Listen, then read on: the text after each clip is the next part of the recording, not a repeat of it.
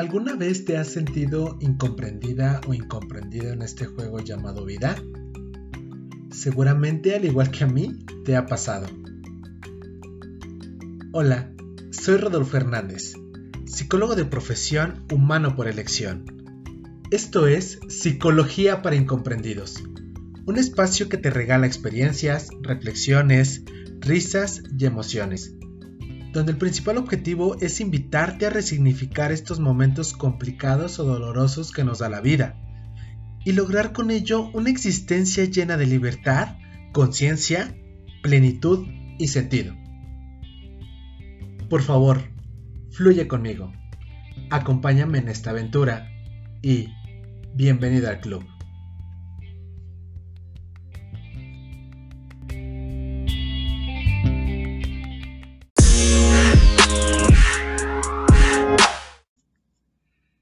Club, bienvenidos a este su espacio. Esto es el primer episodio de Psicología para Incomprendidos.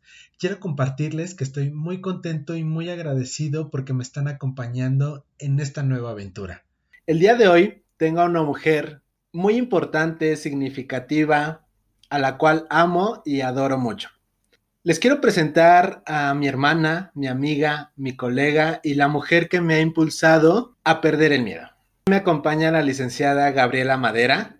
Ella es licenciada en psicología, a la cual pido un fuerte aplauso. Licenciada en psicología, especialista en capital humano y desarrollo organizacional. Y es emprendedora, mamá y mujer va norte. mujer luchona. Y mujer luchona. Sin más preámbulos, eh, pues bienvenida. Gracias. ¿Cómo estás? Muy bien, muy, agradecida de la invitación. Ok. Encantada, gracias por tus palabras. Aquí con la lagrimita deteniéndola. Ok. Pero todo perfecto. Triunfando como siempre. Obviamente. ¿Estás nerviosa? Sí, mucho. ¿Qué te hace sentir nerviosa? Este, el microfonito acá cerca de mí. Eh, no sé, eh, creo que el hecho de saber que más personas me van a escuchar es lo que me da ansiedad a personas, ¿no? Pero en mi imaginación, así en mi peliculita mental, pues aquí están. Pues eh, Gaby, el día de hoy vamos a hablar de un tema que es pues importante para todos los seres humanos, para los individuos, que es básicamente el miedo. Y antes de continuar con, con este tema, me gustaría hacerte una pregunta que va a ser la pregunta de cajón para todos mis invitados. ¿Cuántas veces en tu vida te has sentido incomprendida? muchas. Toda la vida, yo creo. Esta mañana, o sea, demasiadas. Creo que todo el tiempo nos sentimos incomprendidos en realidad. Ok, ¿cuál ha sido el momento en que tú recuerdes y que si nos quieres compartir, donde te has sentido más incomprendida? Yo creo que con mi familia, pero porque realmente, como hay veces que a la familia no le cuentas todo, entonces a la hora de que tú realizas las acciones, no tienen todo el contexto. Okay. Entonces acaba siendo el malo y pues no te comprenden. Eres el incomprendido, pero porque realmente no tienen el contexto para comprender, pues también uno tiene la culpa, ¿no? O sea, entonces en ese momento tampoco tú te comprendes porque dices, ¿por qué no les dije? Pero bueno, entonces yo creo que en ese momento es cuando más incomprendida me siento. Y en ese momento tal vez ya quiera yo explicarles, ¿no? O sea, las cosas funcionaron así porque pasó, esto. y esto. Pero ya es demasiado tarde, ¿no? Entonces ya no lo comprenden. Entonces, pues caemos en una incomprensión muy incomprensible. que ya es demasiado tarde para resolverlo. Bueno, pues muchas gracias. Sí, en definitiva, creo que al final del día todos los seres humanos en realidad pasamos por un momento de no sentirnos comprendidos. Obviamente todos en diferentes momentos, bajo diferentes circunstancias. Para poder ir adentrándonos al tema, eh, me gustaría que nos compartieras desde tu experiencia, para ti, ¿qué significado tiene el miedo? Pues yo creo que el miedo es a todo lo desconocido. Todo lo nuevo nos va a causar siempre temor. Yo tengo miedo a muchas cosas, ¿no? A muchas cosas irracionales, incluso antes tenía yo una estufa de piloto y tenía una flamita y tenía yo miedo que se apagara la flamita porque se iba a incendiar mi casa. Pero era un miedo irracional, ¿no? Pero al final de cuentas es un miedo. Pero también hay miedos como más reales, como por ejemplo ahora que decidí ponerme, volverme mamá luchona, emprendedora y así, pues entonces tienes miedo a que no funcione y si no vendo y si invierto y no lo saco, si, bueno, en mi caso que son productos perecederos, pues si no lo vendo y se echa a perder, pues ya nada más perdí dinero, ¿no? Entonces, todo ese tipo de cosas tenemos miedo a muchas cosas, ¿no? Incluso hay veces que tenemos miedo a que no lleguemos a la quincena a veces son cosas irracionales o son cosas sustentadas, pero siempre tenemos miedo a lo desconocido. Claro, y, y, como refieres en este sentido de, de, realizar las cosas, creo que este capítulo lo podemos ir direccionando un poco, no a los miedos como muy comunes, ¿no? A los miedos de, como me lo platicabas antes de entrar al micrófono, este miedo de la muerte o a la oscuridad o el miedo a... A, a, la flamita de la estufa. A la flamita de la estufa, que sí, nunca lo había escuchado. sino el miedo a autorrealizarse o el miedo a emprender o el miedo a crecer. ¿Cómo lo has vivido? Yo creo que en esa parte me ha tocado vivirlo más a través de otras personas y desde un enfoque distinto, no tanto de, de me da miedo hacerlo y entonces no lo hago, sino de me da miedo pero ya lo estoy haciendo. Porque pues desde muy joven tuve que trabajar, ¿no? Entonces a lo mejor sí me daba miedo de dejar la escuela y empezar a trabajar y salir a la calle sola cuando realmente a todos lados me acompañaban y demás, que me fuera a pasar algo y cosas así, pero pues ya lo estaba haciendo, ¿no? Entonces ya era así como que un miedo que va sobrellevando y ya, ¿no? No, ni siquiera te dio tiempo de tener miedo. O miedo así realmente hasta ahorita con mi hijo, tal vez, el, cuando me volví mamá, así tuve muchos miedos pasaba yo las noches así en la cunita viendo que respiraba, porque qué tal si ya no respiraba, entonces sí, se quedaba mi hijo pasmado tantito un segundo y ya estaba yo poniéndole el dedo a ver si sí respiraba, sí, porque realmente sí te dan miedo cosas así, ¿no? Y que si le estás dando mucha leche, poquita y demás, ¿no? Que a lo mejor son miedos, pero estás teniendo miedo de lo que le va a pasar a la otra persona, no a ti. Entonces, este, creo que me ha tocado más vivir esa parte de los miedos como ajenos o de los miedos que le puede pasar a alguien, más. Creo que mi instinto sobreprotector es como muy grande. Ok. Oye, eh, quiero compartirle al público la manera en que tú y yo nos conocimos y que para mí ha sido un chingo de gratificación, ¿no? Porque al final del día te conocí desde el día uno de la universidad y, y de ahí fue compartirte también como mi experiencia cuando yo te dije, ¿sabes qué? Yo soy gay, vengo de ocultarme un chingo de tiempo y en la universidad pues no va a ser así, ¿no? Y como bien lo dices hace ratito, como esta parte de avanzar a cualquier situación, creo que es también como recordar que también hay personas, como en mi caso, estabas tú que te daban esta confianza de seguir avanzando. Porque evidentemente si tú no hubieses estado en ese momento eh, en pro de toda la comunidad LGBTTTIQ, probablemente yo no me hubiese arriesgado. Y quiero compartirles como esta parte de cuando yo te conocí, cómo fuimos avanzando. Cuando, cuando tú me dices, Rodo, ya no tengo para la colegiatura y tengo que buscar una alternativa, y yo te dije, güey, yo tampoco tengo. somos. Por cierto, saludos a, Miriam. Ay, sí, este, amada jefa, siempre serás la mejor. y, yo, y yo veía nuestra cara, yo sí veía nuestra cara como de este miedo racional e irracional a perder algo que tú anhelabas. Fíjate que ahora que lo mencionas, realmente esa parte de, o sea, yo entré a la universidad bien confiada y todo, ¿no? Y mi mamá me estaba ayudando en ese momento y demás, ¿no? Pero ya cuando me dice ya no me alcanza y yo ya tampoco tenía ahorritos de mis trabajos anteriores y demás, entonces tuve miedo a perder esa oportunidad de seguir estudiando, ¿no? Y ese miedo, o sea, en vez de congelarme, de decir, ay, ya sufro y me acongojo y hasta aquí murió, no. Sino como que me dio un pulso de qué hago, qué busco, qué a dónde voy, qué necesito para seguir, ¿no?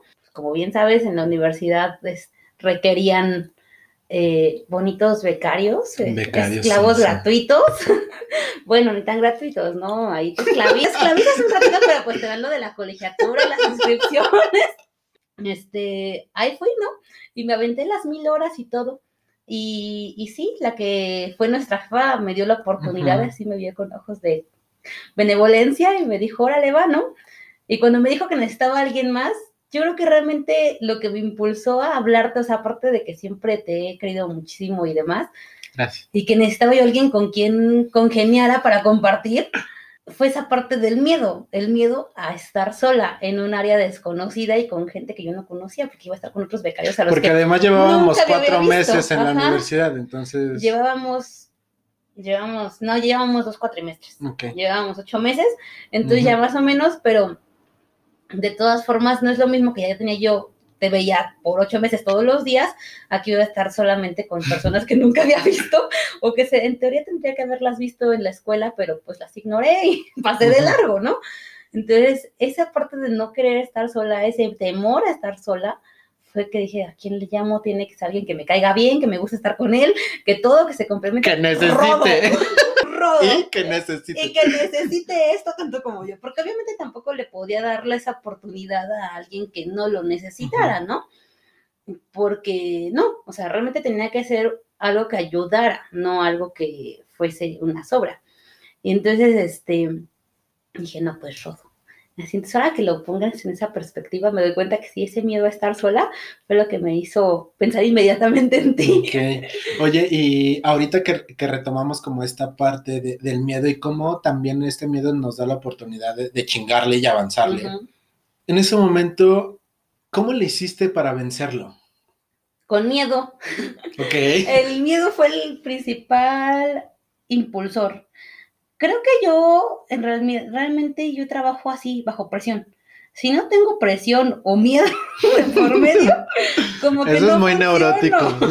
Entro como en una zona de confort muy fácil y ya no hago nada, o sea, ya me da la huevonada y ya. así como- Pero si hay algo por lo que me tenga que esforzar, que tenga que presionarme, que tenga que huir de ese miedo, entonces sí lo hago y lo hago mejor. Entonces sí, para mí la mejor forma de trabajo es esa. ¿Por qué tú concretar que el miedo también te ayudó a avanzar? Porque ahí no tuve miedo a lo desconocido. En realidad era miedo a lo que ya conocía. En su momento tuve que abandonar la secundaria y luego la preparatoria porque tampoco pude continuar los estudios por lo mismo, por dinero. Entonces aquí era miedo a lo que ya conocía, a lo que ya sabía que iba a pasar. Tener que abandonarlos, dejarlos, postergarlos y perder esa oportunidad porque tenía que trabajar. Porque o te mantienes o estudias. Perdón que te interrumpa, fíjate que es muy cagado que, que ahora que lo planteas. A veces los seres humanos también, o nuestra sociedad, mejor dicho, te enfrasca en esta parte de el miedo es a lo desconocido, ¿no? Y viene ligado como con muchas otras situaciones que se presentan a lo largo de nuestra vida, pero cuando ahorita que lo planteas de el miedo a lo conocido, nosotros nunca hablamos del miedo a lo conocido. Nos encanta evadir, nos encanta evadir y como sociedad, como individuos somos expertos. Con la misma piedra también nos encanta. ¿Qué se siente ahorita que hacemos como consciente este tema y creo como para muchos de nuestros escuchas, identificar que también le tienes miedo a lo conocido? Que la primera respuesta es evadir, Ujú. pero en- dentro de nosotros sí está este miedo a lo que ya conoces, a lo que ya viviste, a lo que ya sentiste. ¿Qué se siente también avanzar ante ello? Se siente frustración, porque no es nada más el miedo, es el hecho de que como ya lo conoces, ya sabes todas las consecuencias que va a traer.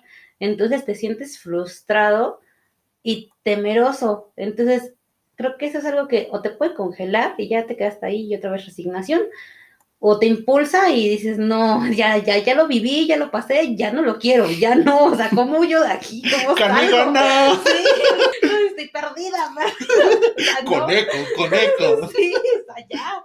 Y pides ayuda o bus- te buscas ayudarte o lo que sea, pero ya sabes lo que viene. Entonces, creo que de cierta manera, a lo mejor la primera vez que repites un miedo, puede que tal vez te vuelva a congelar, que tal vez tampoco sepas cómo reaccionar o que aún no tengas las herramientas para afrontarlo.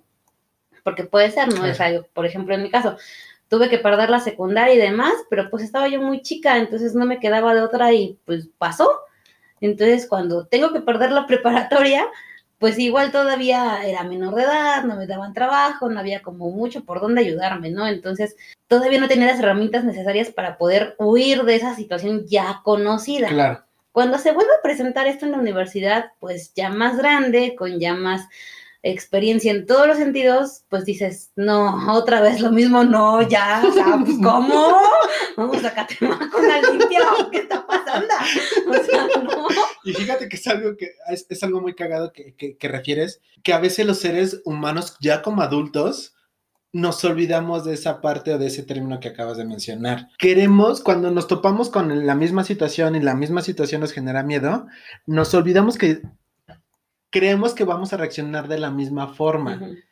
Y que tenemos las mismas herramientas a cuando de, tu mamá te madreaba y tenías 10 años y no podías protegerte, ¿no? O en mi caso, por ejemplo, yo desde los 8 años tenía que trabajar. Me acuerdo mucho que eh, yo vendía pan y a mí me daba mucho miedo, mucha vergüenza cuando yo llegaba a la escuela y tener dinero. O sea que a mis 8 o 9 años yo tenía mis 40, 50 pesos para el recreo. Es poderoso. ¿No? Y me daba mucho miedo eh, enfrentarme a esa otra realidad. Y después me di cuenta, cuando ya fui adulto y empecé a ganar mi dinero y demás, que eso me llevaba a no aceptar también esta parte de dinero en mí, porque no me lo merecía, porque qué iba a decir la otra persona de que a mí me fuera chingón. Y a veces los seres humanos repetimos este patrón con cualquier situación. Queremos, y, ya tú me dirás si, si, si compaginas o no compaginas conmigo, creemos que el miedo que ya vivimos se va a, revivir y a presentar de la misma situación. Y entonces nos quedamos pasmados pero el pedo radica en que el ser humano no se da cuenta de ni que es el mismo contexto y que no tiene las mismas herramientas.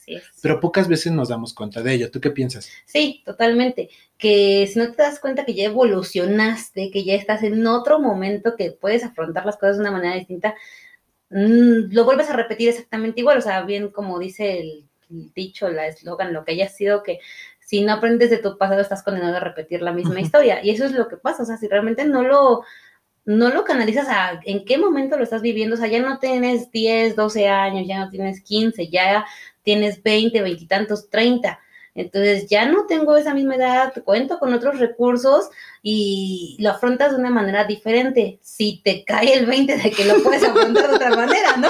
Porque si no, pues te quedas igual y te quedas igual, tu niño interior se vuelve exterior y te quedas pasmado o sea, no hay más. Pero fíjate que ahorita que me estabas contando eso del, del, dinero, es que no nada más tienes miedo a cosas malas, o sea, también tienes miedo a cosas buenas a veces, ¿no? O sea, el dinero de qué manera puede ser malo, o sea, siempre va a ser bueno. El dinero no te da amor, pero sí te empuja a llegar a él. sí, claro. Entonces, ¿cómo puede darte miedo? Miedo de no tenerlo, pero miedo a tenerlo, o sea, también puedes tenerlo, claro que sí. Entonces, realmente las personas tenemos miedo a cosas muy... bueno, ahorita que lo ponemos en, sobre la mesa, sí dices, no mames. O sea, ¿no? pero eh, es que incluso llega a pasar esto, por ejemplo, esa parte del, dinero o del... Um, manejémoslo como en niveles, ¿no? Tener un nivel superior que las demás personas. Llega a pasar muchas veces incluso hasta con las relaciones de pareja. O sea, a veces te da miedo tener o mostrarte más que la otra persona que te está cortejando o a la que estás cortejando, porque entonces a lo mejor se va a espantar o, a lo mejor tratará de aprovecharse. O sea, va a haber como que las dos, ¿no? El que se siente intimidado o el que diga, ay, sí, a huevo, ya me van a mantener. o sea, de todo hay. Entonces, esta parte viene, sí, esta parte del miedo es como muy universal, realmente está un temor constante. Creo que es una cuestión que nos hace avanzar día a día. Sí, claro. Mucho de, este programa eh, es como resignificar esta parte del miedo, o sea, evidentemente todos tenemos miedo. o sea, te comparto y les quiero compartir como este proyecto del podcast no sabes qué temor me sigue dando, porque al final del día te expones, expones tu voz, eh, expones tus conocimientos, eh, si la cagas, obviamente el ser humano también se enfoca en que la cagaste, ¿no?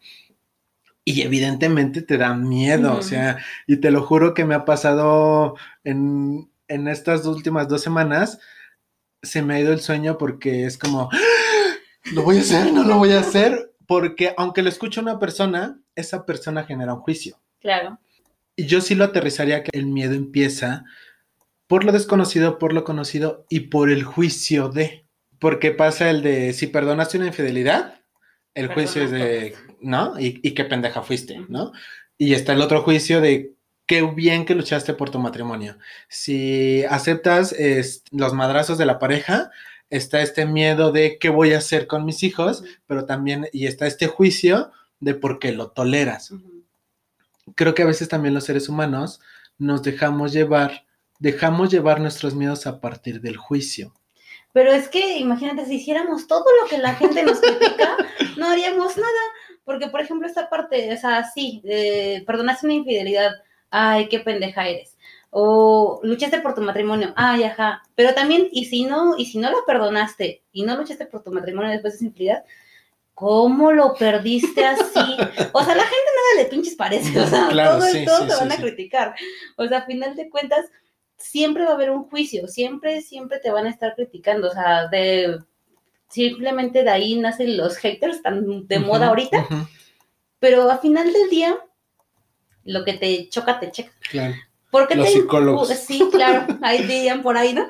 Pero, ¿por qué te juician? O sea, a final de cuentas están juzgándote o criticándote algo que ellos o no pueden hacer, o también lo hacen y entonces quieren desmeritarte para poder brillar, o quisieran hacerlo y no se atreven a hacerlo porque tienen miedo. Entonces no les queda otra más que criticar, ¿no? O sea, dirían los TikToks, o sea, la que puede, puede y la que no, critica. Entonces, pues bueno, el juicio siempre va a estar ahí y creo que también tiene una tanta base de, de miedo, de miedo a lo demás. Entonces, y, y el miedo de que te juzguen. Entonces, pero en lo personal, en ese aspecto sí soy como muy valemadrista. Realmente muy pocas veces en la vida me ha importado qué dirán. O serán más bien contadas las personas las que yo diga, ay, ¿qué va a decir esta persona de mí? Hoy sí puede llegar a pesarme, pero por cinco minutos y ya después de todas formas lo hago, ¿no? Pero desgraciadamente la mayoría de seres... personas como yo. la, sí, la mayoría de personas realmente el juicio de los demás sí les pesa, sí, sí les importa. Y es que sí es importante, o sea, tampoco te voy a decir, ay, no, soy insensible. Obviamente, si recibo una mala crítica, pues a lo mejor sí diré, ay, sí, dolió, ¿no? O sea, aunque a los cinco minutos digan, eh, pasa, sí, sí. Ajá, pero, en el momento, sí, dices, ay, no me lo esperaba, ¿cómo va a ser? O sea, no, sí, claro. ¿qué está pasando? Que no, nunca vamos a quitar eso, o sea, el juicio, el juicio de alguien más es como el miedo, siempre va a existir. Siempre, siempre, siempre. Nunca, nunca. Hasta, hasta ni con la muerte, porque te van a enjuiciar hasta cuando te mueras si fuiste bueno, si fuiste malo, o sea, cómo te están recordando. Al final de cuentas va a ser una crítica. Que, que, perdón que te interrumpa, que entonces lo padre, y yo creo que algo que, que podríamos empezar como a nutrir o transmitir a las personas que nos escuchan, identificar si en verdad te da miedo la situación o el juicio de o el juicio propio. Ahí tienes tu mismo chiquito dentro de ti que te está diciendo, no, estás bien, por ahí no, pero ahí vas, ¿no? O sea, ahí vas. Entonces tú mismo te estás juzgando, entonces tienes el, el hecho de que tienes el temor a hacer las cosas, a que alguien más te critique o a que tú mismo te estás juzgando de lo estoy haciendo mal o por qué lo estoy haciendo. ¿Te has cachado? ¿Te has cachado así como de primero? Ay, sí, me encanta, yo me caigo regorda. a mí me pasa muy, muy frecuentemente, o sea, igual voy a, ya voy a poner el mismo ejemplo del podcast, o sea, gracias a Dios a la vida he recibido mucho apoyo, pero yo soy mi mayor juicio, y es bien feo, o sea, sí es bien feo porque voy a poner otro ejemplo. ¿Te acuerdas cuando estaba yo en este tema de, la tesis y, y, yo te decía, güey, es que yo quiero llevar como un tema que pareciera como burdo o banal o no relevante para la psicología, porque no hablaba de psicoanálisis, no hablaba de neurosis ni de ningún trastorno, hablaba de risoterapia, ¿no? y yo te decía, es que a mí me gusta, a mí me llama la atención, es como lo que conecta conmigo, pero ¿qué va a decir la gente de mí de que aborde un tema como muy romántico? Y quiero compartirles al público y, que en realidad fuiste tú la que me hizo ver esta parte de, güey, o sea, Tu tema está poca madre, nunca lo hemos abordado, nadie ha hablado de ello, vas a innovar, despierta. Hazlo.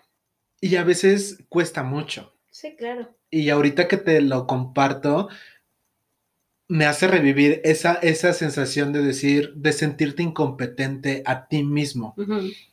Supongo que, por ejemplo, ahora a ti te, te ha llegado a pasar como en este tema de dejar a un lado toda tu carrera como profesional, porque al final del día ya eras una gerente de recursos humanos y mandabas y viajabas, ibas, subías, este, gestionabas, ¿no? En, todo este como ideal profesional. ¿Qué pasó contigo cuando dijiste, evidentemente también es el tema de la pandemia, pero pausaste tantito y dijiste, me voy a dar el break? ¿Qué herramientas tú descubriste de ti misma para seguir avanzando ante esa situación? O ante ese juicio? Ay, mira, de inicio extrañé mucho eso de mandar a la gente, o sea, sinceramente, ¿no? Pero yo creo que después, o sea, llega un momento en el que primero lo ves así como que, ah, rico, descanso, ya me lo merezco y así, ¿no? Pero después llega un punto en el que dices, híjoles, ¿qué hago con tanto día, no? O sea, porque te das cuenta que el día tiene tantas horas. Cuando estás trabajando en chinga, realmente no te das cuenta que el día tiene tantas horas porque se te hacen pocas. Entonces, cuando me di cuenta que el día era tan largo, dije, ¿qué hago? ¿Qué tengo que hacer algo? ¿No? Entonces, me puse a buscar cosas que hacer, ¿no? Dentro de la casa, porque tampoco es como que podamos ir a muchos lugares. Entonces dije, pues bueno, ¿no? Y, me decidí a arriesgar a, a algo. Y todavía le digo a mi esposo, ¿y si hago esto me saldrá? Y él, Sí, pero es que él dice que sí a todo porque nunca me escucha. Entonces, entonces nomás me dice, sí. Y ya. Entonces, mira, a final de cuentas, es algo muy cierto. De los fracasos se aprende. Claro. De los éxitos, no tanto. Entonces, si lo hago y sale mal, pues ya aprendí por lo menos cómo me salió mal. Ya no lo hago si lo quiero repetir. Ya puedo buscar cómo hacerlo para que me salga bien. Pero en cambio, si desde la primera tengo éxito, pues a lo mejor ya no aprendí tanto, ¿no? Porque ya la primera me quedó, de como el burro que tocó la flauta, ¿no? A la primera y de chiripada. Entonces, la cuestión es hacerlo, lanzarte, sí, con miedo si quieres, temblando y demás, pero lo haces y decides encaminarte por algo. Por ejemplo, yo me encaminé por algo que técnicamente no conocía, pero en un área que conocía, ¿no? O sea, mi negocio actualmente es de repostería. Pero yo jamás había horneado nada, o sea, nunca en la vida había horneado nada, ni hecho nada de repostería, nada dulce. Sin embargo, cocinar es algo que toda la vida he hecho y la verdad se me da bastante bien. Entonces, que por cierto nos alimentaba en, la universidad. Y aquí sí, a la crítica. Pero ¿por qué le tuve miedo? No porque me importara qué diga la gente de mí, sino porque de su crítica iba a depender que yo vendiera o no. Claro. Entonces ahí la crítica sí importa, porque una buena recomendación no es tan efectiva como una mala recomendación. Claro. Una mala recomendación tiene mucho poder, que ni 10 buenas recomendaciones te las salvan. Entonces, ahí sí tuve miedo. Yo dije, no, por Dios, por Dios, ¿no? Y entonces, pero de todas formas fue aventurarme y, y, me sigo aventurando, ¿eh? Porque luego me hablan y me dicen, oye, yo necesito un pastel así, así, ¿me lo puedes hacer? Y yo, ¡sí! Google, cómo se hace, ¿no? Y entonces, porque no estudié eso, o sea, yo estudié psicología, el, la maestría que estoy terminando está en otra cosa, o sea, nada que ver con repostería, ¿no? Entonces, a final de cuentas, lo hago con miedo, con estrés, o sea, hay veces que sí digo, esto se va a derretir, esto va, sí, no sé, pero dices, bueno, ¿no? Y a, a final de cuentas, tu sentido común tiene que rescatarte de las cosas, ¿no? Tu sentido común, así como en la repostería, yo creo que la vida es como los pasteles. Okay. Tu sentido común tiene que decirte, aquí es o aquí no es. Si estás viendo que tu masa del pastel está muy aguada, le echas más harina, por obviedad. No le vas a echar más leche porque va a quedar más aguada. No sé de qué me estás hablando. Pero en la vida igual o sea, estás viendo que algo no te está funcionando porque lo estás haciendo de la misma manera todo el tiempo, pues le cambias algo para ya no hacerlo, ¿no?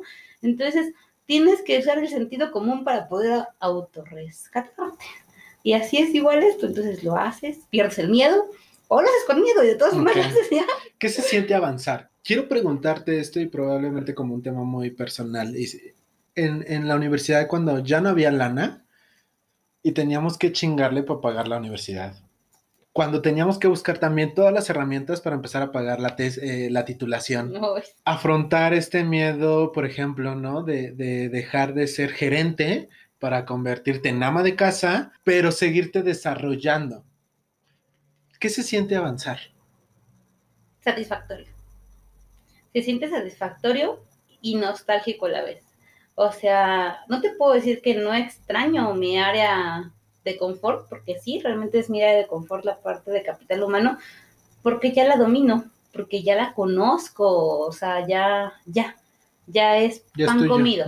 Entonces, obviamente es mi área de confort y sí, sí la extraño, ¿no? Pero también se siente satisfactorio el hecho de poder decir, "Mm, no me va mal, no me tengo que levantar temprano, no ando con medias y tacones, no tengo que soportar a un jefe insufrible como lo son todos, que me esté jodiendo con que quiere que le contrate 10 personas para que corra 11.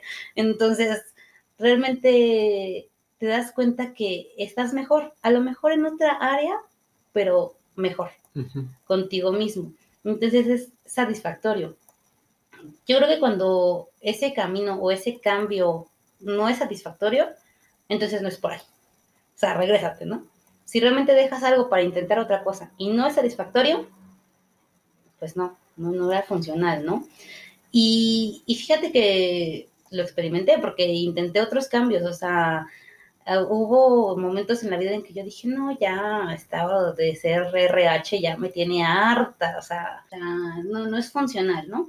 Y dije, bye, adiós, hasta aquí, se acabó. Y entonces incursioné en otras áreas, ¿no? Por ejemplo, capacitación, que es muy bonita. Yo dije, me va a gustar porque me gusta la docencia, a mí me gusta enseñar a la gente, Ujú. entonces es como similar. Pero no, fíjate que no, es bastante diferente. Y entonces como que no me llenaba, no me llenaba este asunto y dije, no, esto no es lo mío, no, ganaba yo bien, pero aún así decía, no, no, es lo mío. Sí, claro. Y entonces dije, no, pues no, creo que prefiero seguir soportando de operaciones. Y entonces regresé a, a recursos humanos. Y por ejemplo, ahorita con lo del negocio, realmente, independientemente de que ahorita por la pandemia y demás no hay trabajos, yo creo que si ahorita me dieras a elegir impulsar más el negocio o volver a un, aunque sea un muy buen trabajo con un muy buen sueldo, me arriesgaría a impulsar más mi negocio. Sí, sí, y... pero al final del día sí arriesgas a partir de, de lo ya vivido, sí, claro. ¿no? Porque si yo te preguntara hace cinco años, oye, ¿te arriesgarías a dejar algo que desconoces? Este, por, No, no. No, no, no. ¿no? Por poner tu, tu local de, de repostería, me hubieses mandado por un tubo, Sí, estás no, loco, ¿no? Porque también además está esta expectativa social, ¿no? Hace tiempo que platicábamos decir, güey, pues también yo ya estoy realizada, o sea, ya fui esto, esto y esto, me siento bien con esa parte, pero tengo que evolucionar. Y, y una palabra que, que utilizaste es esta parte de la evolución. Yo creo que a veces el ser humano también, vuelvo, insisto, como en la primera parte de, de esta charla, a veces el ser humano también quiere evolucionar a partir de su pasado o a partir de lo que no tenía antes, o de cómo se sentía antes, o de las personas que estaban antes. Y evidentemente la evolución ante el miedo no es así. Ujú. ¿No? Sí, claro, no, no funciona así. A lo mejor sí parte de tu pasado te va a impulsar o ayudar a avanzar a ciertos puntos, sí, porque vas adquiriendo experiencia que vas a utilizar a tu favor. Claro, si eres inteligente y lo haces, ¿no? Porque hay gente que de verdad ni adquiere experiencia ni lo utiliza a su favor, o sea, hace todo menos utilizarlo a su favor, ¿no? Entonces, bueno, si es favorable el asunto y lo haces así, pues te va a ayudar a avanzar esa parte del pasado si lo utilizas bien, ¿no? Pero muchas veces lo que hace es estancarte o retrasarte. Y hay veces que para poder evolucionar realmente, a lo mejor sí lo que me está impulsando es que en el pasado yo quería comprarme el celular de última moda, ¿no? Ajá, sí, a lo mejor eso ya pasó, a lo mejor ya me lo compré, ya superé esa fase, ¿no? Pero ¿por qué conformarte con eso? O sea, es algo que te decía, creo que fuera del aire, que es eh, esa parte del conformismo es muy común en el ser humano en general o en el mexicano y todo. Y yo creo que es parte de lo que no te permite avanzar y es lo que no es que tengan miedo, es que están conformes con su miedo. Y que justificas también el miedo, ¿no? A partir de que, y que también es válido, digo. No puedo. No, no puedo, no tengo estas herramientas, este, no me alcanza el billete. Y, te, y, y sí, o sea, te justificas, digo, y en algún momento cada individuo se tendrá que dar cuenta y si no se da cuenta, pues también, ¿no? Bronca personal. Me hiciste recordar esta parte cuando yo al entrar a la universidad yo no tenía lana. Yo no tenía lana madera. O sea, tuve que empeñar mi celular para pagar mi primera, mi inscripción y mi primera colegiatura. Obviamente después llegaron personas y, hubo quien me apoyó y demás, pero esta parte de sí darte la oportunidad y de dejarte también autojustificar, de decir, güey, no lo tengo, no me alcanza, a mí me ha ayudado un chingo. O sea, sí darme cuenta de decir, pues no lo tengo, no me alcanza, pero si no hago algo, no lo voy a tener y nunca me va a alcanzar, ¿no? Eh, ya estando adentro, pues ya chingado saber cómo lo solucionas, Dios, la vida, tus decisiones, las, las personas con las que te conectas, te ayudan a avanzar. Pero al final, si no te arriesgas y si no te das cuenta que también te justificas a partir de situaciones que tienen solución, ahí te quedas. O sea, y ahí te quedas, ¿no? Y sí, evidentemente después de ocho meses yo ya no tenía para la colegiatura. Yo ya no tenía, ya decía, no, ni más, ya no me va a alcanzar, ¿no? Pero yo quería seguir estudiando. Y entonces Dios, la vida, el universo, el cosmos, yo te conté, oye, madre, ya no me alcanza el billete, no sé qué voy a hacer porque ya donde también estaba trabajando ya no puedo. Y empezamos y acabamos la carrera en una papelería sacando copias y, y le chingábamos, o sea, también le chingábamos de siete y media de la mañana a nueve de la noche que acababa la universidad. Vivíamos ahí. Vivíamos ahí, literal. Pero con esto es importante también recordar, recordarles y recordarnos que siempre es importante avanzarle. Y que, y que nos demos cuenta como también de qué tanto nosotros nos autosaboteamos y justificamos el miedo. Y, y fíjate que hay que avanzar o sea, siempre, no nada más tratar de avanzar cuando te está yendo mal, sino también cuando te está yendo bien, te puede ir mejor, tienes que avanzar. Y dejar de justificarte con que no puedes, no tengo dinero, nada de eso, o también te justificas con cosas incluso positivas, por ejemplo, yo para entrar a la universidad, yo no quería entrar, o sea, la verdad yo no quería entrar, siempre quise estudiar, tener una licenciatura y demás, sí, pero no lo quería hacer y mi justificación era, es que yo en este momento gano muy bien. Y realmente yo estaba ganando muy bien en ese momento.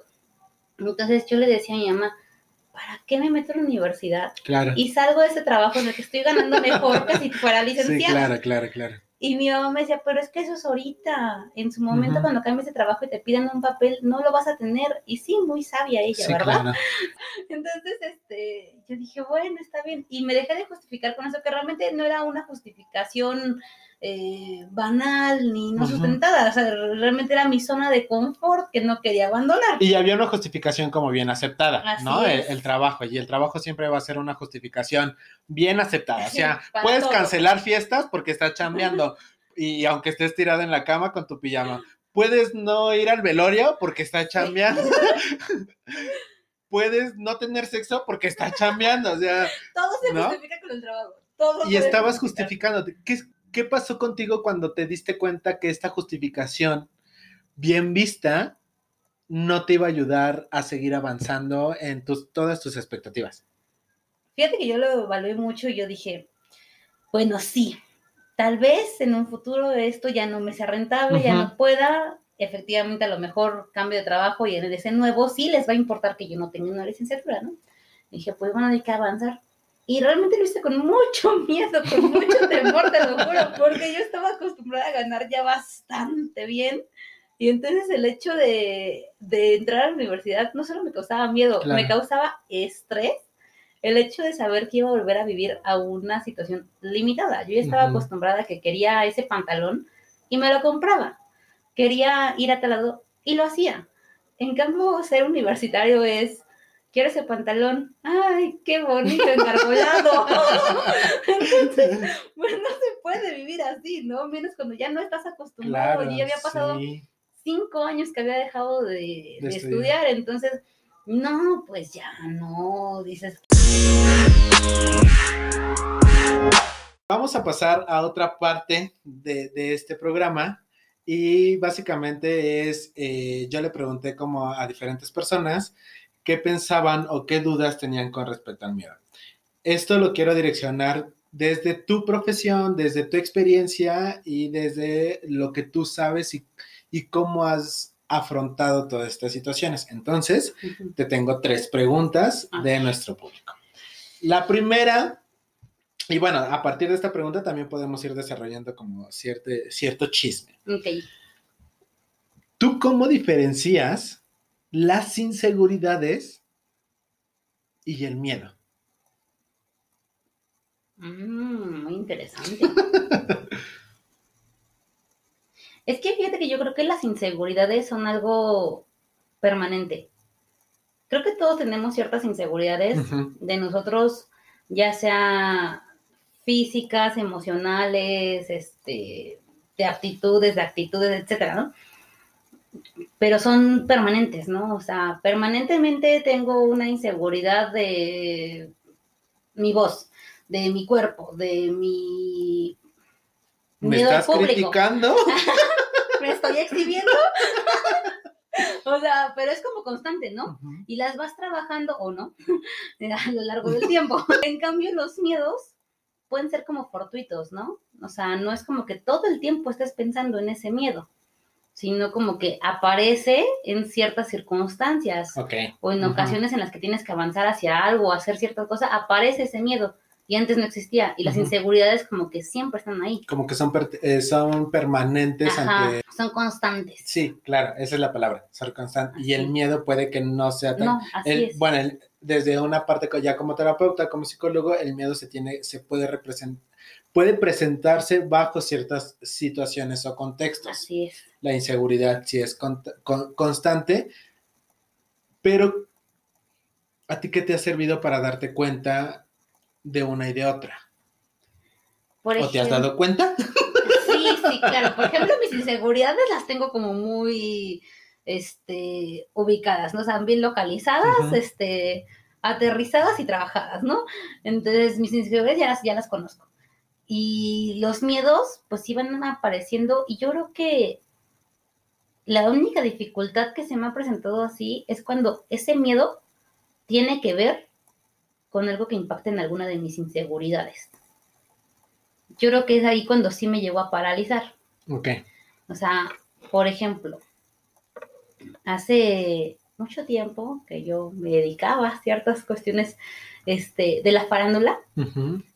Me ofrecieron para una, este, una sesión de fotos eh, modelar ropa interior, pero pues para tallas grandes, ¿no? Hasta a pesar de que era para tallas grandes, yo sentí inseguridad de mi cuerpo. Entonces, obviamente rechacé el proyecto. que realmente es ilógico, si te pones a pensarlo, es ilógico porque mi inseguridad era, o sea, estoy gorda, ¿no? Pero en ese momento lo que me estaba dando trabajo era ser gorda. Barra tragada, pero- Incongruencias de la vida. pero aún así tuve miedo por mi inseguridad y entonces dije, no, adiós, bye, chao. Y así, ¿no? Entonces ahí chocó el asunto y pues ya, ¿no? No se supo manejar y adiós. Entonces yo creo que si, si los miedos y las inseguridades se juntan, ya, valió. Ahí sí. Es ahí cuando declinas. Ajá, sí, ahí sí, ahí sí cuando ya no, no se puede manejar el asunto, así renuncio y Ok, ya. ok, ok. Pero si no, si no impacta el miedo en tu inseguridad, yo creo que puede manejarse bien. Solamente afrontas el miedo, te decides avanzar, te decides a hacerlo con miedo, pero lo haces. Y ya. Sí, fíjate que me pasa, o sea, voy a poner el mismo ejemplo del podcast. Uno de los principales miedos del por qué yo no me aventuraba fue por mi voz. A mí siempre me ha cagado mi voz, ¿no? Yo decía, ¿cómo chingados? De hecho, o sea, yo en la vida vuelvo a escuchar un, este, un audio de que envió por WhatsApp. Por eso amé TikTok, porque todo era lip entonces yo no hablaba. Y uno de mis miedos es, o una de mis inseguridades es eh, mi voz, ¿no? Mi miedo es esta parte de que alguien más la escuche. Y a mí en lo particular me ha servido resignificar esa inseguridad. O sea, y aceptarla también, porque al final del día, güey, si tienes una voz que no es de locutor, si tu voz no es la más bonita, no es la más melodiosa, o sea, si eres poca madre, pero no tienes una bonita voz, pero ya lo sabes. Y estás consciente de ti mismo, de tu propia inseguridad, que no te gusta tu voz o no me gusta mi voz. Y entonces creo que esa también es una parte donde rompes esta pero ahí es donde tu miedo se vuelve positivo, porque realmente tu miedo te ayuda a afrontar esa inseguridad, entonces ya la trabajas y la superas y ya no va a ser una inseguridad. Reto superado, checkpoint, así, ya, adelante. Ok, ok, ok. ¿Qué tip tú podrías dar para poder hacer diferencia o identificación entre esta es inseguridad y este es mi miedo? Y si no lo separo, voy a declinar de mi sueño, de mi aspiración, de, del objetivo? Yo creo que para empezar, trabajar en ti mismo para que tengas identificadas esas inseguridades y no las confundas con miedos. Creo que, por ejemplo, laboralmente, muchas personas a veces son muy capaces, tienen muchas aptitudes, son muy buenos, pero su miedo a las entrevistas, su pánico escénico, las hace fracasar en la entrevista. Entonces, eh, yo creo que si no tuvieran esos miedos, esa inseguridad no les daría miedo la entrevista. Entonces podrían hacerlo bien, porque tienen todas las capacidades, pero no lo saben. No lo saben porque se cierran con, con esa inseguridad que se vuelve miedo. Entonces, realmente yo creo que trabajar en sí mismos para tener ubicadas cuáles son unas y cuáles son otras, creo que es algo vital que todos deben de hacer. Y, en el área laboral, sobre todo, sí, tenerlo como muy, muy, muy ubicado. ¿Cuáles son ahora sí que tus, tus debilidades, tus fortalezas, para que cuando llegue el momento de temor, tú sepas que es algo fortuito y que lo puedas enfrentar? Claro. Entonces, sí, yo creo que sería eso. Sí, porque además te vas dando cuenta de que a veces no es el miedo como tal lo que te hace no avanzar, sino esa pinche inseguridad la que no te permite afrontar ese miedo. Exactamente. Muchas gracias. La segunda pregunta. Hace ratito estamos hablando de autosabotaje y una de... y una de que deberíamos de desarrollar un tema de autosabotaje. Eh, una, de, eh, una persona nos pregunta cómo identificar el autosabotaje, que viene creo que muy ligado con esta parte de las inseguridades, y poderlo, y poderlo como diferenciar para avanzar y brincar el miedo.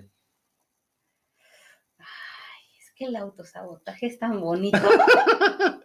que te lo saboreas también que la verdad no te das cuenta que te estás autosaboteando, ¿no? Porque además el autosabotaje viene acompañado de esta parte de. de todo está bien. Ah, sí, claro, por eso te digo que es bonito, porque realmente lo vives de una manera en la que no te das cuenta que te estás autosaboteando. Sin embargo, llega esa parte en la que no te salen las cosas, pero yo creo que fíjate que las personas que se autosabotean, de una manera, siempre están culpando a alguien más. Ok. Entonces, mm, no sé, pongamos un ejemplo. El autosabotaje de alguien desempleado. Las personas desempleadas que se autosabotean generalmente son esos que van a 35 mil entrevistas y nunca los contratan. Sorprendentemente, nunca, nunca hay empleos, en todos lados los rechazan y todo eso. Pero ellos solitos están saboteándose yendo mal presentados, dando una malas respuestas a sus entrevistas, llegando tarde, etcétera. Pero la cuestión aquí es no tanto identificar que se están autosaboteando, sino por qué lo están haciendo. ¿Por qué me estoy autosaboteando? Ah, pues porque no quiero trabajar, porque no quiero ir a la calle para que no me dé COVID. O porque simplemente quiero que el marido me mantenga o porque tengo dinero y me lo quiero gastar, no, no tengo necesidad. X cosa, ¿no? Pero te autosaboteas. Pero como para la sociedad está mal que no tengas trabajo, entonces tienes que fingir que estás buscándolo, ¿no? Entonces te autosaboteas de una manera inconsciente, pero para darle gusto a los demás. Entonces la cuestión más bien es identificar por qué lo estás haciendo. Pero yo creo que para que eso sea como que caiga el 20, yo creo que siempre se necesitaría de un tercero, ¿no? Sí, claro. Ese, ese mejor amigo, hermano, mamá, que Psicólogo. te diga, que te diga, oye, güey, ya fuiste a 20 entrevistas y no tienes trato, ¿sabes? Por favor. Sí, claro, claro. Ajá. ¿no? Y entonces te ayude a recapitular qué está pasando con tu vida, ¿no? O sea, simplemente pues, yo creo que esta parte de identificar el problema muchas veces solo no se puede, ¿no? O sea, Sí. por eso necesitamos al terapeuta, al amigo o a la introspección, pero la introspección pues generalmente es como difícil. Sí, que además el tema de introspección viene ligado como con un autoconocimiento previo. Así es. O sea, la buena introspección, la que te va a ayudar a avanzar, es con un buen autoconocimiento, ¿no? Y el autoconocimiento siempre te lo va a dar, ya sea el psicólogo o, o un libro o, o- o a- o una herramienta externa, como yo le dices, un tercero, sea algo que te ayude a decir, güey, sí, sí, identifico que... Y que es más sano decir, sí, no quiero trabajar, ¿no? O, o no quiero hacer esto. Y entonces aceptas el hecho de no querer y dejas de autosabotearte y, de, y le das oportunidad también a otro cabrón que, que sí tenga Ganas de ganas de trabajar. trabajar, ¿no? Vale. La tercera pregunta y la última. ¿Se puede afrontar o no se puede afrontar el miedo a perder a alguien que tú amas, a un ser querido, a tu familia? Ay, qué cosa tan más difícil. Yo creo que sí se puede afrontar, o más bien se puede sobrellevar, creo yo. Creo que el miedo a perder a alguien que amas siempre está, ¿no? O sea, constantemente tienes miedo a que se muera tu mamá, tu papá, tu mascota. O sea, tienes miedo a perder algo que Por eso no amas. tengo. Entonces tienes miedo a perder algo que amas y siempre está ahí constante, Ujú. siempre es algo latente. Y trabajarlo sobre la marcha sería lo ideal, que realmente mientras las personas están vivas, tú trabajes ese miedo, ¿no? En terapia o con libros, este, tanatología, etcétera, que pues nacemos para morirnos. Claro. Entonces, tenerlo manejado y demás sería lo ideal, pero no lo hacemos así. Esperamos a que la gente se muera para llorarle, para sufrirle, para extrañarla.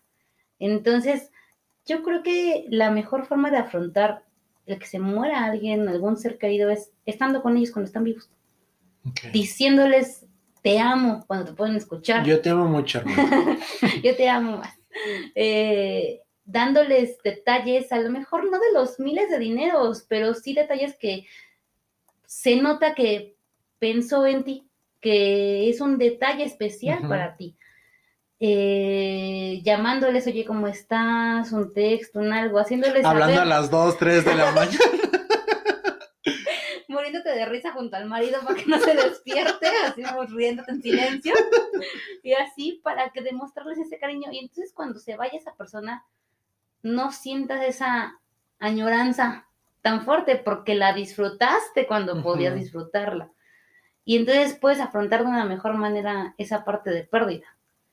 Porque si realmente dices, ay, sí, yo quiero a mi perro, pero pues lo tengo en la azotehuela amarrado y ni comer le doy, pues ¿cómo lo quieres, no? Y en Ujú. cambio cuando se muere, ay, qué buen perro era. O sea, porque Se quedaban ¿no? debajo del sol. Sí, pero es que así somos. Entonces la gente quiere sufrir con la, quiere sufrir con la muerte, pero no quiere disfrutar la vida. Y la vida, valga la redundancia, es para vivirse y vivirse bonito y disfrutar a las seres que quieres. Entonces, así cuando ya no los tengas, porque se murieron, se mudaron, se, lo que fuera, tú lo disfrutaste y te quedas con eso, con lo bueno, con lo bonito. Ok, muchas gracias. ¿Cómo estás? Bien. Ya más relajada. Ay, ya, Ya perdiste el miedo. ya. Pues vamos a pasar al, a la penúltima parte de nuestro programa. Santo Dios. Y como ya te lo había mencionado, viene acompañado de un juego. ¿En qué va a consistir nuestro juego? Ya me olvidé de dar nerviosa. El juego básicamente es la lotería. Voy a sacar las cartas de la lotería. No te voy a decir tu futuro, Ay. pero eh, la dinámica consiste en que la carta que salga, tú lo asocies con una experiencia de tu vida y en medida de lo posible nos compartas ¿Qué te ha dejado esa experiencia y cómo la afrontaste? Ok. Si te sale perico, no hablemos de droga. ¿Alguna duda, alguna pregunta? Este, no. Ok. Listo. ¿Estás lista para jugar? Ok. Listo. Entonces, vamos a semi-revolver. Aquí, las personas que nos escuchan, se escucha cómo estamos barajeando. Y entonces, vas a escoger tres cartas, De donde sea. de donde quieras. Aquí una. Ay, me había salido dos. Bueno, entonces, nada más una, esa la devolvemos. Mm, acá. Otras están pegadas. A ver, páralas, hermano, por favor. No me quemes. Ya. Listo. Ya, ya tienes tus tres tarjetas. Voltea la primera. El gallo. Ok. ¿Cómo asociarías el gallo con tu vida? Es que me acordé de una amiga. Ok. No sé por qué estoy relacionando, no sé si era su apodo o algo así, pero me acordé de Valentina Elizalde y entonces me acordé de una amiga que tenemos en común. Y este, No le dicen vaquera. ay, no, ok. es muy de rancho ella y así. Y entonces me acordé de ella. No sé, no sé, bueno, vino a mi mente. sí. Ok. ¿Qué miedo viviste con ella?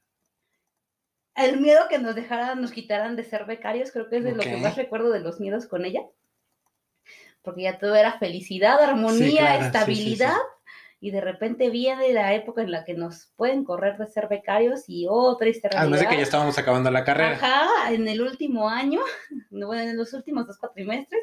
Y oh, entonces yo creo que ella fue así como que importante en esa época porque ella es, como lo sabrás, muy salvaje. y muy a su manera me decía, ya, ya, ya, ya, ya, todo estará bien. Así, pero muy salvajemente, no, no es nada delicado. Así. ¿Qué aprendiste de ese miedo en ese momento de tu vida y ahora que lo ves después de poquitos años? ¿Qué te ha dejado? Aprendí que las personas pueden ser mejor de lo que aparentan y aunque muchas veces soy muy egoísta y e ignoro a la mayoría de personas, hay gente que vale la pena, porque en ese momento, junto con ese miedo, como bien recordarás, en el salón hicieron una vaquita para pagar mi reinscripción. Y aprendí que realmente la gente vale la pena. Muchas veces, muchas personas que están a tu alrededor y, y son importantes. Gracias. Así. Listo. La segunda. La sandía. Pues es que la sandía no debes de consumirla cuando estás crudo, porque es muy ok, es muy fría y se te pueden romper las tripas, o sea, no, no, no. Fíjate que, bueno, me va a tocar a mí. Yo, yo, yo tomé, eh, yo tomé alcohol hasta los 22 años, hasta que entré a la universidad. Yo también dejé de estudiar tres años para poder entrar a la universidad. Pero yo no tomaba alcohol porque yo soy muy fan de la sandía. Entonces en mi mente estaba, no, es que dicen que la sandía te mata. y entonces Tomo alcohol o sandía. era esta parte en mí de decir, si hoy tomo, puedo llegar a tomar una cerveza, porque tampoco conocía el sabor de las... No, y al otro día se me antoja la, la sandía. No, yo me voy a morir, no, yo no me quiero morir. A lo mejor a ti no te hizo match la tarjeta de la lotería, pero a mí sí. a mí- Y ya después descubrí, ya después descubrí que, que pues en la cruda. puedes subsanar también el consumo de la sandía, ¿no? Entonces, O no. mira, lo, la usas en clericot. Ah, Entonces, también, sí, pues sí. ya va incluida con el alcohol. Listo. La tercera tarjeta. Ay, santo Dios. La calavera. Ah, eso sí está fuerte. Ay, pues es que es inevitable relacionarla con la muerte, ¿no? Bueno, y si no la relacionas con la muerte, la relacionas con un barquito pirata. Ok. ¿Sabes? Piratas del Caribe. Eso es sublimación y Ah, evasión. sí, ¿verdad? Sí, bueno. No, de inicio sí fue relacionarla con la muerte forzosamente. Este, no sé, yo creo que la relaciono, yo tengo, creo que de mis miedos irracionales, el más persistente es el miedo a la muerte. O sea, mucha, te- cuando hiciste tu publicación te lo puse, ¿no? O sea, a dónde vamos, qué pasa después, hasta si estoy en el cielo me voy a aburrir, si estoy en el infierno me van a poner a hacer trabajos, o sea, no lo sé, ¿no? Todo eso, ¿qué pasa? Entonces, no sé, es como un miedo bastante irracional, pero constante. Constante. Sí. Vamos a detenernos un poquito porque el destino habló. Ok. Me sentí así como... Y el- como Misada Mohamed, Ay, ¿sí? como tan tarotista. Pero con, yo, yo sí tengo título, yo sí tengo título. ¿Cómo, ¿Cómo nuestra sociedad también ha favorecido para que sigamos teniéndole miedo a la muerte? Ay, yo creo que mucho. Constantemente la sociedad en general, aparte de que es un temor como compartido con la gran mayoría, entonces sin querer lo vas reforzando con la demás gente, ¿no? Pero aparte creo que el simple hecho de prender un noticiero te refuerza ese miedo, ¿no? Porque te dicen que mientras tú dormías, quién sabe cuántas personas sí, se murieron en horrible. accidentes o se incendiaron quién sabe cuántas casas. Y entonces te da un miedo constante, ¿no? En- Entonces creo que todo lo que ves en el día, todo lo que ves en, incluso o sea, en la televisión, en el radio, O ahorita con el COVID, ¿no? Que tocas, este, sientes que tocas el mismo billete y ya te vas a morir. o sea, por ejemplo, ahorita esto de que ya te vas a morir con incluso el intercambio de dinero, en muchos lugares en los que he ido ya no reciben el dinero así en la mano, ¿no? Sino que te dan un botecito como con alcohol o con no sé qué tenga y ahí echas el dinero. Brujería. Y luego ellos en, en otro botecito de igual como con alcohol te dan tu cambio. Entonces es como muy chistoso porque yo me pongo a pensar, ok, o sea, lo hacen porque tienen miedo a contagiarse, pero no están cambiando el bote cada ratito. Es el mismo a tocar bote. el bote, sí, claro. Entonces, por lo tanto, sigue tocando las mismas bacterias, virus y demás. Entonces es como que un poco irracional la acción. ¿no? ¿no? No tiene sentido. Pero al final del día, ¿por qué no te quieres contagiar de COVID? Porque te puedes morir. Entonces volvemos a lo mismo. La cuestión es el miedo a la muerte. O Y sea, ya hay no estar, ¿no? Ajá. Fíjate que eh, yo como tanatólogo me, me- mm, he cachado que muchas personas cuando llegan a consulta, su mayor miedo es el ya no estar. Y por ejemplo, mucho del, del por qué estoy con este proyecto es porque el día que yo me muera, quiero dejar algo. Y no es tanto el miedo a la muerte. O sea, sí, yo sí me he cachado que voy en el volante y de repente digo, no mames, y si le acelero y me estrello, y a mí me da mucho pánico pasar del lado de un tráiler en la autopista porque siento que ahí me voy a morir, ¿no? Ese es mi miedo ante la muerte, ante cómo morir, mejor dicho. Pero mi miedo ante la muerte es ya no estar, ¿No trascender o ya no estar? ya no estar. O sea, el, el ya no compartir tiempo con, contigo, con mi familia, este, con mi pareja, eh, con mis sobrinos, el, el saber que ya, por ejemplo, a mí me gusta mucho bailar, ¿no? Ya sabrás. y ya no sentir, valga la redundancia, esa sensación, eso a mí me da mucho pánico, ¿no? Y, pero no le tengo miedo a la muerte. Después de la muerte de mi hermano fue, pues ya, o sea, tienes que chingarle porque pues hay que chingarle, ¿no? Y lo vas trabajando, lo vas talacheando. Por eso te digo, yo, yo sí no tengo un tema como a la muerte, sino a que ya no voy a estar. Y eso sí me da mucho miedo. ¿Te ha pasado? ¿No te ha pasado? Sí, sí, sí, eso es como un miedo constante, o sea, pero no tanto, no, yo, yo sí mi miedo es el hecho de, no sé, creo que también está influenciado como por tantas películas, ¿no? De que la gente se queda ahí como que su espíritu y siguen viendo a sus seres queridos sufriendo. Entonces, el hecho de ver a la gente que yo amo sufrir porque yo ya no estoy, es así como que no. Yo estoy esperando ese momento. O peor aún, o peor aún, del hecho de que veas que ya te moriste y avanzaron con sus vidas. O sea, por ejemplo, mi esposo, que no sé, que a los tres días ya se tenga otra nueva, y verlo y yo no poder trascender a algún lado, el cielo, el infierno, lo que sea. Así. Odiándote. Ajá, entonces es así como de que maldito perro. O sea, ya viste que se la topatía donde llega, o sea, ni muerta. ¿Escuchaste mi cuarto? Te voy a dejar en paz. Creo que básicamente es eso, ¿no? Eh, o, o si eso no sucede, porque es como muy de película, Claro. el hecho de, o sea, ¿a dónde voy? Simplemente desaparezco y ya, o sea, es como cuando antes de que nacieras, ¿no? Te- no te acuerdas de nada, porque no existías. Entonces pasa así, igual ya, desaparezco y adiós, pum. por- O sea, no, hay tantas teorías de qué sucede que realmente dices, no, o sea, ¿y si, y si reencarno, qué pasa? ¿Y si me- mi alma se queda vagando, qué pasa? ¿Y si me vuelvo zombie, qué pasa? ¿No? O sea, todo eso es así como de que perturbante. Sí, sí, Así. claro. Mm, Porque tanto como que a la forma de morirme, creo que no, creo que esa parte ya, ya la superé como hace mucho, no, no, no, realmente me es irrelevante. Como hace mucho no quiero morirme.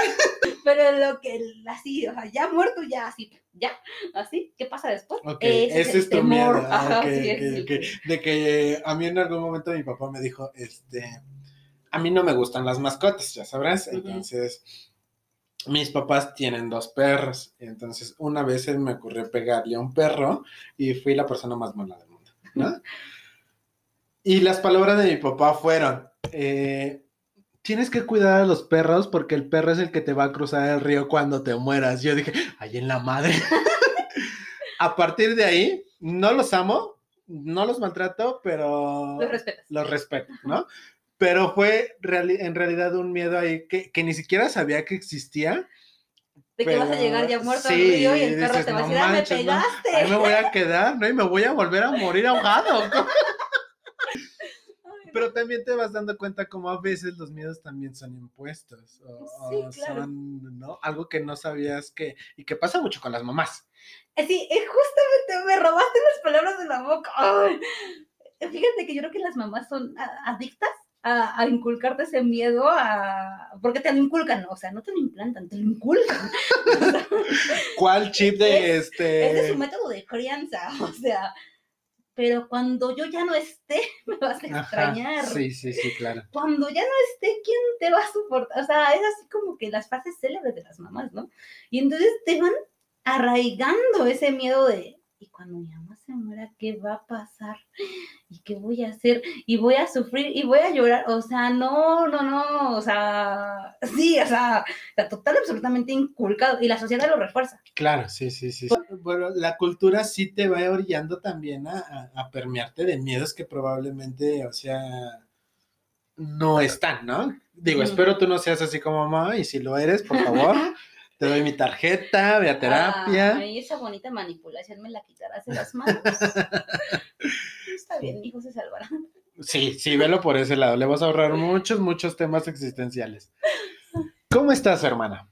Muy bien. Muy bien. Pues bueno, en realidad ya vamos a pasar a la última parte de, de nuestro episodio. ¿Y cómo vamos a concluir? La primera es hacerte una pregunta y saberte cómo te sentiste, qué te deja esta experiencia y, y qué nos podrías compartir. Aprendí de nuevo, de nuevo, que eres un excelente ser humano. Me Muchas encanta estar contigo. y esta parte del miedo, creo que hubo ciertos lapsos de la plática en los que hice como un poquito de insight, en el que el miedo creo que de una forma inconsciente lo tenía como muy marcado en se tiene miedo a las cosas malas y desconocidas. Pero hubo ciertos comentarios que hicimos en los que también le tienes miedo a las cosas buenas. O sea, hay veces que realmente las cosas no son porque sea todo malo, ¿no? Tienes miedo también a, a ser exitoso, ¿por qué no? Sí, Entonces esa parte creo que la razoné en esta charla que tuvimos y, y me voy como muy contenta, me gustó mucho esto. Quiero que me vuelvas a invitar. Vas a estar invitada. ¿Qué te pareció el juego de las cartas astrales del? La de la gallo me encantó. Saludos a nuestra amiga vaquera. Sí, sí, sí. Y este. Sí, estuvo divertido. Es como.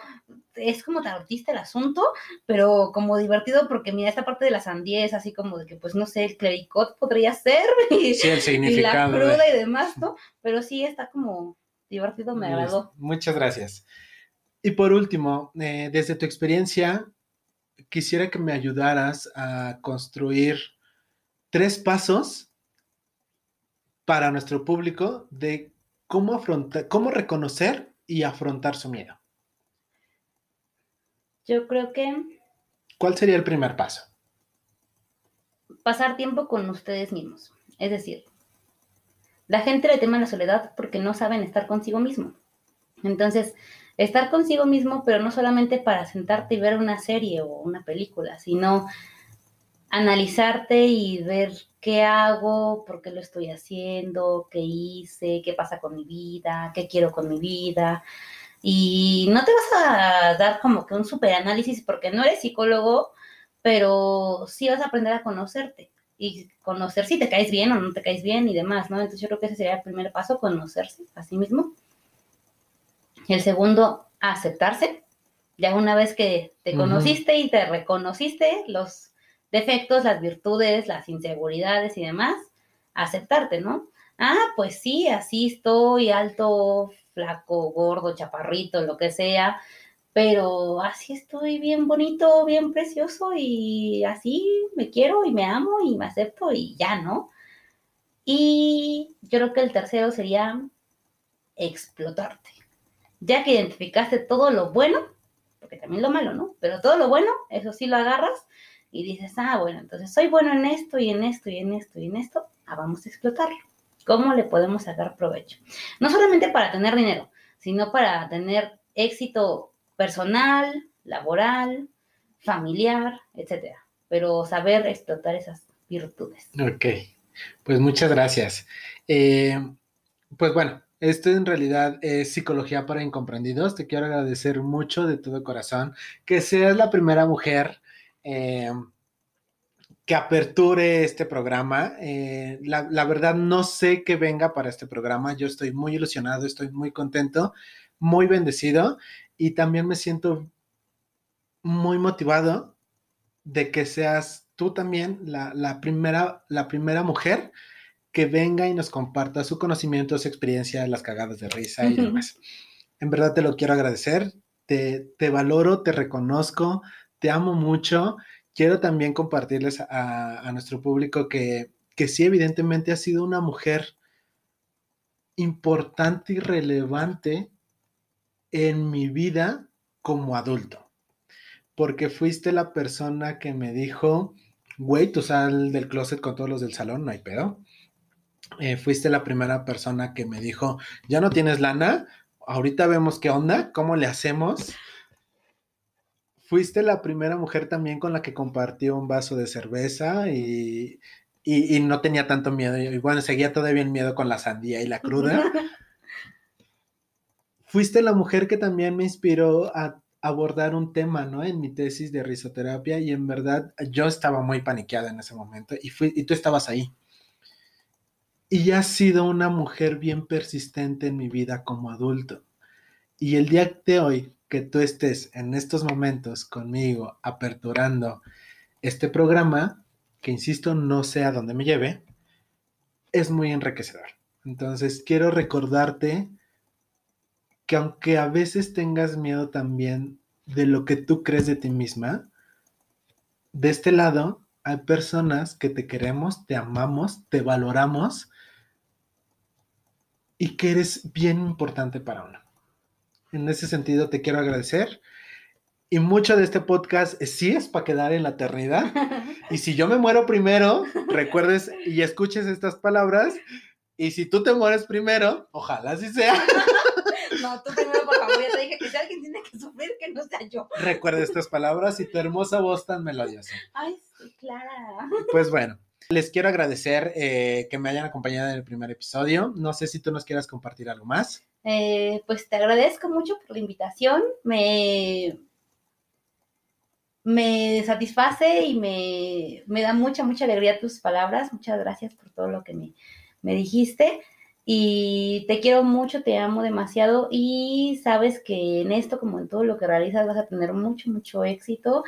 Y no te deseo suerte porque no necesitas suerte, solamente perseverancia y todo lo que bien haces para alcanzar tu meta. Y lo harás, como siempre. Eh, muchas gracias. Te quiero. Te quiero. Y bienvenida a Club. Claro, como siempre. pues antes de cerrar, me gustaría que nos compartieras tus redes sociales de, de, tu negocio. Bueno, este, mis redes sociales, tanto en Facebook como en Instagram, aparezco como Pastelería Juanita Roma. Eh, en ambos, ahí, bueno, yo soy quien contesta las redes y demás. Yo soy todo. Yo soy todo, yo cocino, yo hago promoción, yo todo, yo les contesto y demás. Y si quieren un bonito pastel, cupcakes, Muy ricos, por galletas y cierto. demás. Que hoy déjenme compartirles que hoy me trajo unos chocolates de, hechos por ella. Sí, sí, sí. Y todo muy este, bonito, personalizado. Pueden checar ahí las redes, todo lo que tenemos y demás, para que hagan la, la bonita compra. Este, que rompan el miedo a engordar. Claro, gordos, no importa. Pero bueno, gordos ya estamos, felices, podemos seguir comiendo claro. un pastelito. Listo. Pues muchas gracias, hermana, muchas gracias, público. Eh, gracias por ser y estar. Les recuerdo mi nombre, yo soy Rodolfo Fernández y bienvenidos a Club.